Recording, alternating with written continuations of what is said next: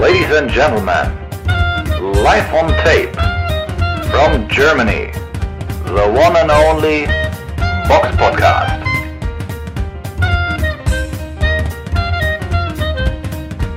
Hallo und herzlich willkommen zum Box Podcast Ausgabe 319. Es ist der 24.10.2021. Heute mit dabei die Samira, Hallo. der Eugen Hallo. Und ich, der Robert, seid gegrüßt. Wie immer beginnen wir mit dem Rückblick aufs vergangene Wochenende. Würde ich sagen, wenn wir nicht heute eine Ausga äh, Sonderausgabe für euch hätten. Achtung, Achtung! Es folgt eine Box-Podcast Sonderausgabe. Es kam eine Hörerfrage rein bei YouTube äh, vor ein paar Wochen und äh, die fanden wir so interessant, dass wir gesagt haben, da müssen wir eine eigene Folge draus machen. StatX bei YouTube fragte, bei welchen historischen Boxkämpfen wärt ihr selbst gerne live am Ring dabei gewesen? Und das ist eine Frage, die man so aus dem Lameng nicht raus äh, äh, gut beantworten kann. Da muss man sich wirklich Gedanken machen und auch fragen, warum wäre ich gerne dabei gewesen? Was waren die Randbedingungen? Oder was überhaupt, was machte diesen Kampf so besonders? Und da haben wir uns mal intensiv zusammengesetzt. Jeder hat eine Top 3 rausge- für sich ausgearbeitet äh, von Kämpfen, bei denen er da gerne dabei gewesen wäre. Wir fangen mit unserer Nummer 3 an. Also jeder hat eine eigene Nummer 3. Und wir wissen aber vorher auch nicht, welches ist. Das heißt also, ihr werdet auch mitbekommen, wie der Überraschungseffekt bei uns selber eintritt. Ähm, Eugen, was ist denn deine Nummer 3 von historischen Kämpfen, bei dem du gerne live dabei gewesen wärst? Ja, es ist für mich erstmal unheimlich schwierig, überhaupt eine Top 3 äh, gefunden zu haben. Also ich habe eine Menge Kämpfe so im Kopf gehabt, die man da sicherlich hätte nennen können. Und ich tue bestimmt manchen Kämpfen auch Unrecht, die ich jetzt nicht in, in, in der Liste hier habe. Ich habe mir quasi, ja, mehrere Events ausgesucht. Es ist halt echt schwierig, weil es gab so viel, so interessante Kämpfe. Und ja, also, das ist die Frage, was, was ich da denn als Nummer 3 nehme. Also, weil, weil jetzt hier die konkretes Ranking, wo ich gesagt habe, boah, da hätte ich auf jeden Fall dabei sein müssen. Das ist die klare Nummer 1. Habe ich so gar nicht, aber ich nenne einfach mal die Nummer 3. Und das fand am Freitag, den 13. November 1992 statt, im Thomas Mack Center. Und zwar Riddick Bowe, ungeschlagen, traf auf Evander Holyfield, ebenfalls ungeschlagen. Und es war eine epische Schlacht und warum ich da gerne dabei gewesen wäre, A, weil natürlich einmal äh, Las Vegas und natürlich Riddick Bowe, einer meiner All-Time-Favoriten. Und ja, Evander Holyfield auch ein All-Time Great und beide ungeschlagen in ihrer Prime. Das war schon ein, ja, weiß nicht, Clash of the Titans. Also das war schon, schon ein episches Duell, deswegen habe ich mich dafür entschieden. Ich kann absolut nichts dagegen sagen. Das ist auf jeden Fall ein verdien- äh, in meinen Augen wirklich ein verdienter Platz 3. Samira, jetzt bin ich mal gespannt bei dir, äh, wel- welcher äh, Kampf bei dir auf Platz 3 ist. Ja, also ich muss auch erstmal sagen, man tut auf jeden Fall vielen Kämpfen Unrecht, weil, sagen wir mal so, ich habe das auch nach, jetzt nicht nur nach der Wertigkeit der Kämpfe beurteilt, sondern auch erstmal die Wichtigkeit für mich persönlich oder das, was ich vielleicht auch teils miterlebt habe oder gern miterlebt hätte. Also es sind jetzt vielleicht nicht unbedingt um die besten Boxkämpfe, die es jemals gab, sondern einfach Kämpfe, die ich halt wo, oder die ich zum Beispiel jetzt bei Platz 3 gesehen habe und wo ich dachte, ja, da wäre ich jetzt gern dabei gewesen. So, ja. ist natürlich ein ganz anderer Kampf, den habt ihr vielleicht auch gar nicht. Ich weiß nicht, aber vielleicht ist er auch bei euch auch in der Liste. Ich glaube nicht. Auf jeden Fall fand er am 23.11.1996 statt, also noch nicht ganz so alt. Und ja, natürlich einer meiner deutschen Lieblingsboxer hat da seinen Abschied gefeiert. Ähm, ich saß vom Fernseher, fast ganz Deutschland erinnert sich noch, hat Tränen vergossen bei Andrea Bocelli. Ähm, ja, Henry Maske gegen Virgil Hill 1. War, da wäre ich gerne persönlich dabei gewesen in der Olympiahalle München, weil es einfach das Ganze drumherum eine Riesenshow war, weil so ein Abschied halt was ganz Besonderes, finde ich, für mich ist, dass jemand das auch ähm, im Boxring so hinbekommt. Das ist ja bei ganz vielen gar nicht so gewesen. Die haben dann einfach irgendwann aufgehört oder haben halt gekämpft, aber dass man sich so im Ring verabschiedet, das war bei Maske schon wahrscheinlich die eindrucksvollste Verabschiedung, die ich wahrscheinlich je gesehen habe. So. Und natürlich dann auch noch gepaart mit einer Niederlage. Ähm, ja, gegen Hill ist natürlich noch, äh, noch krasser so. Also, ne, als Abschied, da denkt man so, okay, mit einer einzigen Niederlage feierst du dann deinen Abschied und ähm, das ist dann eher so was Emotionales, dann das Event. Also bei mir spielt auch der Ort, das Event, was drumherum war, die ganze Show. Also ich fand das einfach krass, als ich das irgendwie im Fernsehen verfolgt habe und ich wäre echt da gern dabei gewesen. Ich war leider erst 2007 dabei, live. Ich habe es quasi nachgeholt, aber es war halt was ganz anderes. So. Mhm. Aber auch nicht schlecht. Aber auf jeden Fall, ja, war es so, das wäre so mein Platz 3. Mein Platz 3, also da habe ich mich, ich schließe mich erstmal überhaupt euren Aussagen auch komplett an. Es ist super schwer, was zu nehmen. Deswegen habe ich auch geguckt, so, was ist denn vielleicht neben der Sportlichkeit, was macht es auch noch interessant, was ist vielleicht noch eine Geschichte dabei? Und dadurch bin ich auf Platz 3 gekommen. Ich vermute mal sogar fast, also bei mir ist es jedenfalls so, ich vermute mal, es dürfte vielleicht sogar auch eure äh, äh, Classics äh, toppen. Meine, mein Kampf, ähm, also Platz 3 fand, stand, äh, fand statt am 26. August 1934 auf der Sandbahn Lockstedt in Hamburg, wo im Schwergewicht Max Schmeling gegen Walter Neusel gekämpft hat. Der Kampf hat damals einen Rekord aufgestellt mit äh, 102.000 Zuschauern. Der, da wäre ich schon einfach gerne, einfach schon wegen dieser Masse an Menschen, die diesen Kampf sehen wollten, wo es im Endeffekt um gar keinen Titel ging, aber die Leute sind gekommen, weil sie diese guten Boxer sehen wollten. Ähm, für, auch interessant, aufgrund ähm, des Datums, Max Schmeling, 1934, war eigentlich schon ah, über 30 und eigentlich schon auf dem absteigenden Ast gewesen und äh, hatte ja auch schon 45 Kämpfe, sieben Niederlagen, vier äh, ohne Wertung. Also er hatte auch nicht wirklich viele Kämpfe gewonnen in der Zeit. Ähm, und Walter Neusel war quasi so der neue aufstrebende Boxer gewesen. Und ähm, ja, er hat dann äh, Neusel in der neunten Runde durch TKO besiegt und dadurch hat er sich ja dann auch nochmal für andere Kämpfe empfohlen, wie zum Beispiel den berühmten Kampf Max Schmeling gegen Joe Frazier 1936 in Amerika. Und ähm, äh, wie gesagt, das, sind so diese äh, Punkte, die mich auf jeden Fall so interessiert hätten. So, das ist ja schon auch eine Hausnummer 102.000. Ich meine, da kamen ja die Kämpfe in der Wembley Arena noch nicht mal dran. Und ich glaube einfach auch schon wegen der Technik damals, war das wahrscheinlich auch noch mal eine ganz andere Atmosphäre gewesen.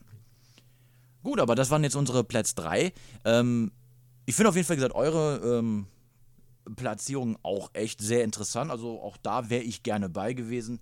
Ähm, aber gehen wir jetzt erstmal über zu Nummer 2, Samira. Wer ist bei dir auf Platz 2 und warum ist, bei, ist er bei dir auf Platz 2? Ja, so weit in die Geschichte zurück wie du bin ich, ähm, gehe ich noch nicht, aber bin ich, glaube ich, insgesamt auch nicht gegangen. aber ist auf jeden Fall interessant, dass wir auch sehr viel ähm, sozusagen das Drumherum bewerten. Ne? Es ist halt nicht wirklich nicht nur das Sportliche, es zählt halt natürlich auch das, was im Ring passiert ist, aber für mich spielt auch echt groß, ja, die Geschichte drumherum spielt natürlich mit. Dann der Ort ist für mich auch extrem wichtig so. Ähm, ob das irgendeine Bedeutung für einen hat oder ob man da gerne dabei gewesen wäre. Und ja, also der zweite Kampf, der fiel mir gar nicht, ja, der fiel mir gleich ein, weil ich das auch ähm, beim Fernsehgucken nachts einfach dachte, als ich den gesehen habe. Am 21. Juni 2003 im Staples Center von Los Angeles.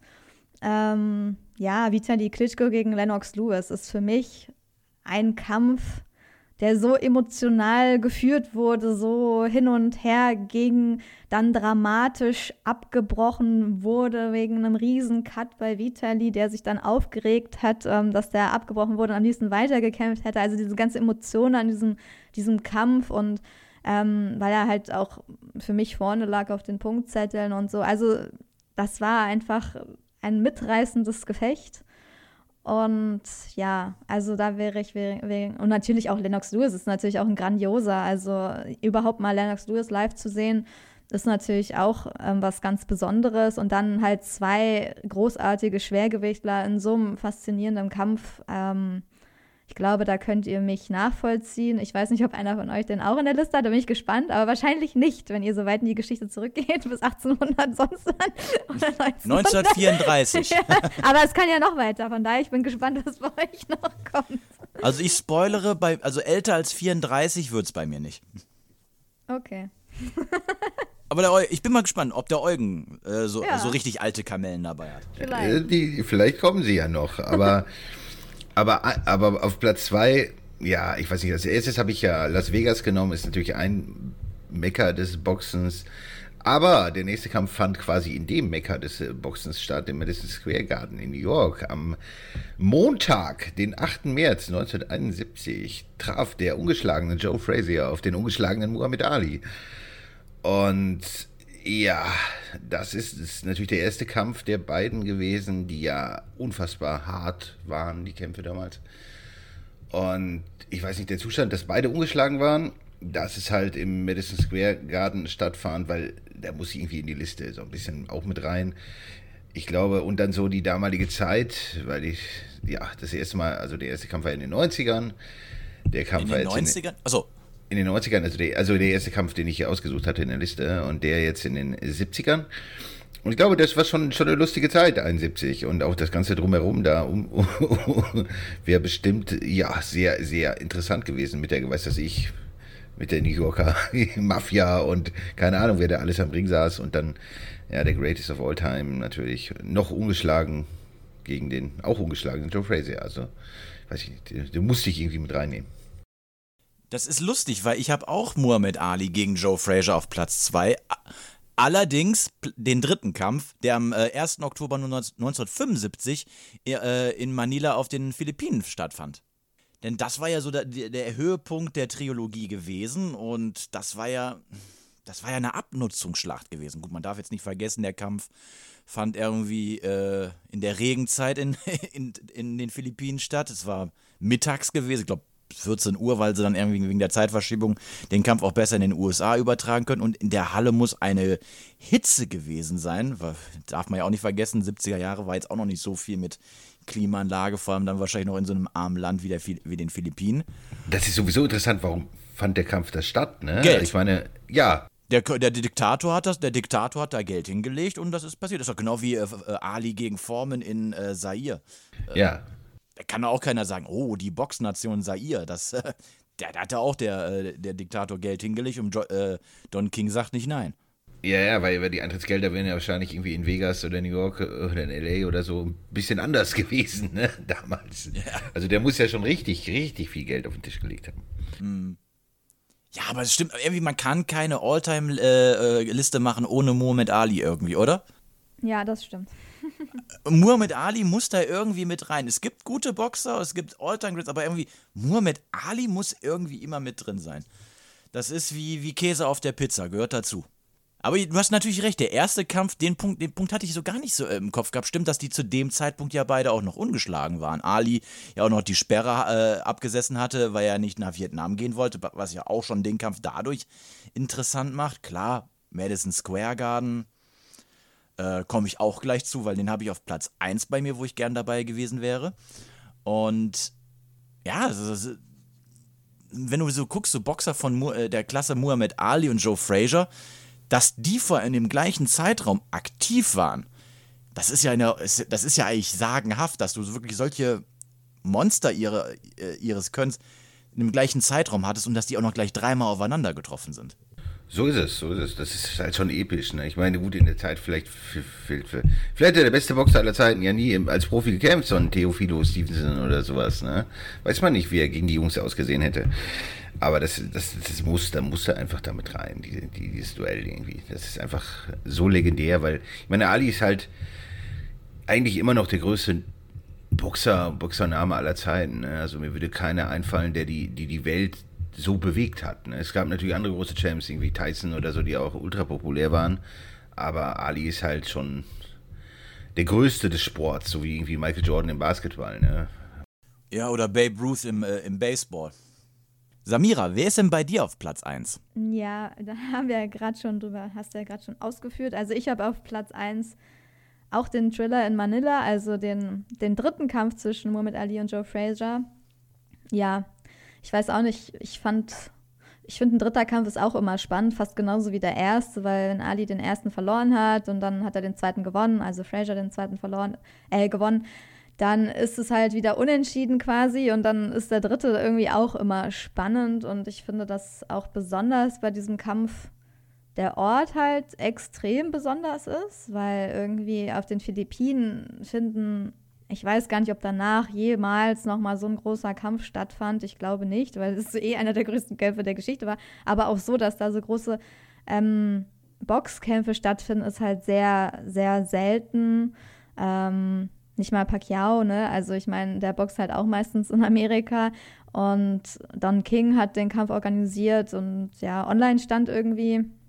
Ich weiß aber nicht, ob das stimmt, darüber hattet ihr ja kurz geredet, dass, dass der Kampf von Don King ähm, dort ausgerichtet wurde, weil er irgendwelchen strengeren Auflagen in den USA entgehen wollte. Ich weiß nicht, ob das jetzt auf die Zuschauerzahlen bezogen sind oder auf, kann schon sein, dass es einfach insgesamt engere Regeln in den USA gibt.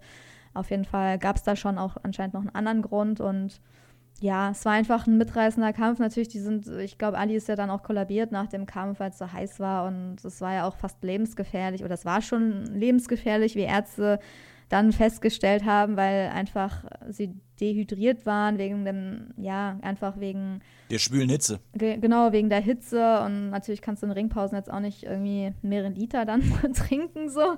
Ähm, also von daher alles drumherum und dass halt Ali auch ähm, einfach Fraser in diesem Kampf so ein bisschen in der Vorbereitung unterschätzt haben soll und dann irgendwie auch noch Stress mit seiner Frau hat, die extra angereist ist, weil er irgendeine andere getroffen hat und so. Also da gab es so ganz viele interessante Geschichten auch mit Fraser, dass, dass die haben sich auch ziemlich angefeindet so vor den Kämpfen und dieses Ballyhoo dann immer gemacht und ich glaube, Fraser hatte dafür diese Show von Ali dann nicht so viel Verständnis. Er, ich habe auch gelesen, dass er ihm ausgeholfen hat, als Ali seine Boxlizenz verloren hat, ne, weil er sich, weil er nicht in den Krieg ziehen wollte und dass er ihm auch ähm, finanziell halt auch unterstützt hat. Das sind natürlich alles nur Sachen, die können wir jetzt nicht verifizieren, aber die stehen halt ähm, ja bei Boxrec. Und das ist ja auch ganz interessant, ne? dass, dass er eigentlich sich um ihn gekümmert hat oder ihn irgendwie mochte oder unterstützen wollte, auch dass man irgendwie auch Kriegsdienstverweigerer da irgendwie so ein Herz für hatte quasi und dann, dann so ein, angefeindet wurde später. Also da gibt es ja so legendäre Sprüche dann einfach ähm, ja, it's gonna be a thriller and a chiller and a killer when I get the gorilla in Manila. Also da gab es ja immer so geile, geile Sprüche. Auf jeden Fall, ja, das ist meine Nummer eins und das war ja auch vom Ring Magazin ähm, der Kampf des Jahres, wurde auch ausgezeichnet und auch Fight of All Time, auch 1996. Also ist schon, es war eine Hammerschlacht. Ich meine, damals haben die Leute, sind die Leute auch noch über 15 Runden gegangen oder fast. Auf jeden Fall war da 15 Runden angesetzt und ja, ist nicht so wie heute mit zwölf. Man fragt sich manchmal, ist nur 14 Runden gegangen, aber war ja fast, ne, weil äh, Joe Frazier in dem Kampf fast nichts mehr sehen konnte. Ein Auge war halt schon zugeschwollen in den letzten Runden. Es war ein sehr enger Kampf ähm, und ein Auge war ganz zu und es war, war anscheinend nicht bekannt oder wurde später bekannt, dass Joe Fraser auf dem anderen Auge aber auch gar, komplett fast gar nicht sehen konnte. Das heißt, er hat einfach fast eigentlich blind geboxt am Ende. Und ja, Dafür aber einen sehr engen Kampf geliefert, so auch vorher. Hat Ali ein bisschen überrascht mit seiner Form, aber krass grandioser, ja, Fight. Mit Ali sowieso. Er ist ja nicht nur als Boxer in die Geschichte eingegangen, sondern ich, auch wegen der vielen Sachen, die er, glaube ich, um den Boxsport herum gemacht hat. Ja, deswegen ist er halt auch so bekannt geworden. Es war halt nicht nur sein Engagement im Ring. Mm. Ja, er sagte ja auch damals, um das, was du ja gerade gesagt hast, aufzugreifen, er sagt auch, er wäre noch nie dem Tod so nahe gewesen wie nach diesem Kampf. Ja, kann ich verstehen. Ja, ist krass. Wären die meisten auch schon nach 14 Runden einfach so bei gutem Wetter und trinken. ja, aber was du ja schon sagst, damals noch 15 Runden. Ich meine, wie oft hatten wir das auch schon mal in äh, Besprechungen bei Kämpfen gehabt? Ich erinnere mich zum Beispiel an den Kampf Chisora gegen Vitali Klitschko. Da haben wir gesagt, boah, wenn das Ding noch eine Runde länger gegangen wäre, der wäre der umgefallen. Ja. Und damals sind es halt noch 5 Euro. Ich glaube, das hat man ja, glaube ich, Anfang der 80er abgeschafft, nachdem es auch, glaube ich, bei irgendjemandem zu glaube, tödlichen Verletzungen gekommen ist äh, und man gesagt hat, 15 Runden sind einfach viel zu lang äh, wegen der Verletzungsgefahr. Aber bin mir jetzt da nicht hundertprozentig sicher. Ja, man boxt schon am Rande des Todes, erst recht, wenn die Außenbedingungen, äußeren Umstände noch so sind. Aber auch so, ne, was du da wirklich im Schwergewicht einsteckst, wenn du wirklich da, also wirklich 15 Runden, auch 14 reicht schon, ne? Mit so jemandem, Joe Frazier gegen Ali, also was für Bomben du einen Körper da kassiert, das ist echt, also mhm. ist echt schon unmenschlich fast. Dass man da überhaupt noch steht so lange. Ja. Aber jetzt nun zu eurer Nummer 1, ja. Genau, was ist beim Eugen denn die Nummer 1? Ja, also meine, meine Kämpfe sind alle rein schwergewichtslastig, aber das, das liegt an meiner persönlichen Refer also Präferenz. Auch fanden sie alle in den USA statt. Liegt vielleicht auch irgendwie so ein bisschen daran, dass ich die USA und die Kämpfe da sehr mag. Aber ähm, ja, ich, ich hätte natürlich auch gerne noch irgendwie einen Kampf aus England gehabt oder so, weil die Stimmung ist ja auch ziemlich ziemlich einzigartig, aber es ist mir so richtig keiner eingefallen. Auch habe ich natürlich die, die kleineren Gewichtsklassen nicht ausreichend gewürdigt, gerade, gerade sowas wie Gutty Ward oder sowas, das sind natürlich ja, unfassbare Schlachten gewesen, ne, die man jetzt so von, vom reinen Entertainment-Faktor sicherlich hätte auch mit reinnehmen können. Aber es war ja nach unserer persönlichen äh, Rangliste gefragt und da habe ich mich dann, ja, die, meine Nummer 1 ist eindeutig, fand am 19. Juni 1936 statt im Yankee Stadium in der schönen Bronx. Das Yankee Stadium gibt es ja auch nicht mehr. Und leider. Die Bronx, leider, und war bestimmt 36, ja, so kurz vorm Krieg. Und mit den aufkommenden Nazis in Deutschland, ähm, so das ganze Setting äh, war schon extrem. Also unter Joe Louis gegen Max Schmeling ja, das war, war, das musste ich als Nummer eins sehen, weil da wäre ich gerne dabei gewesen. Das ist bestimmt spektakulär.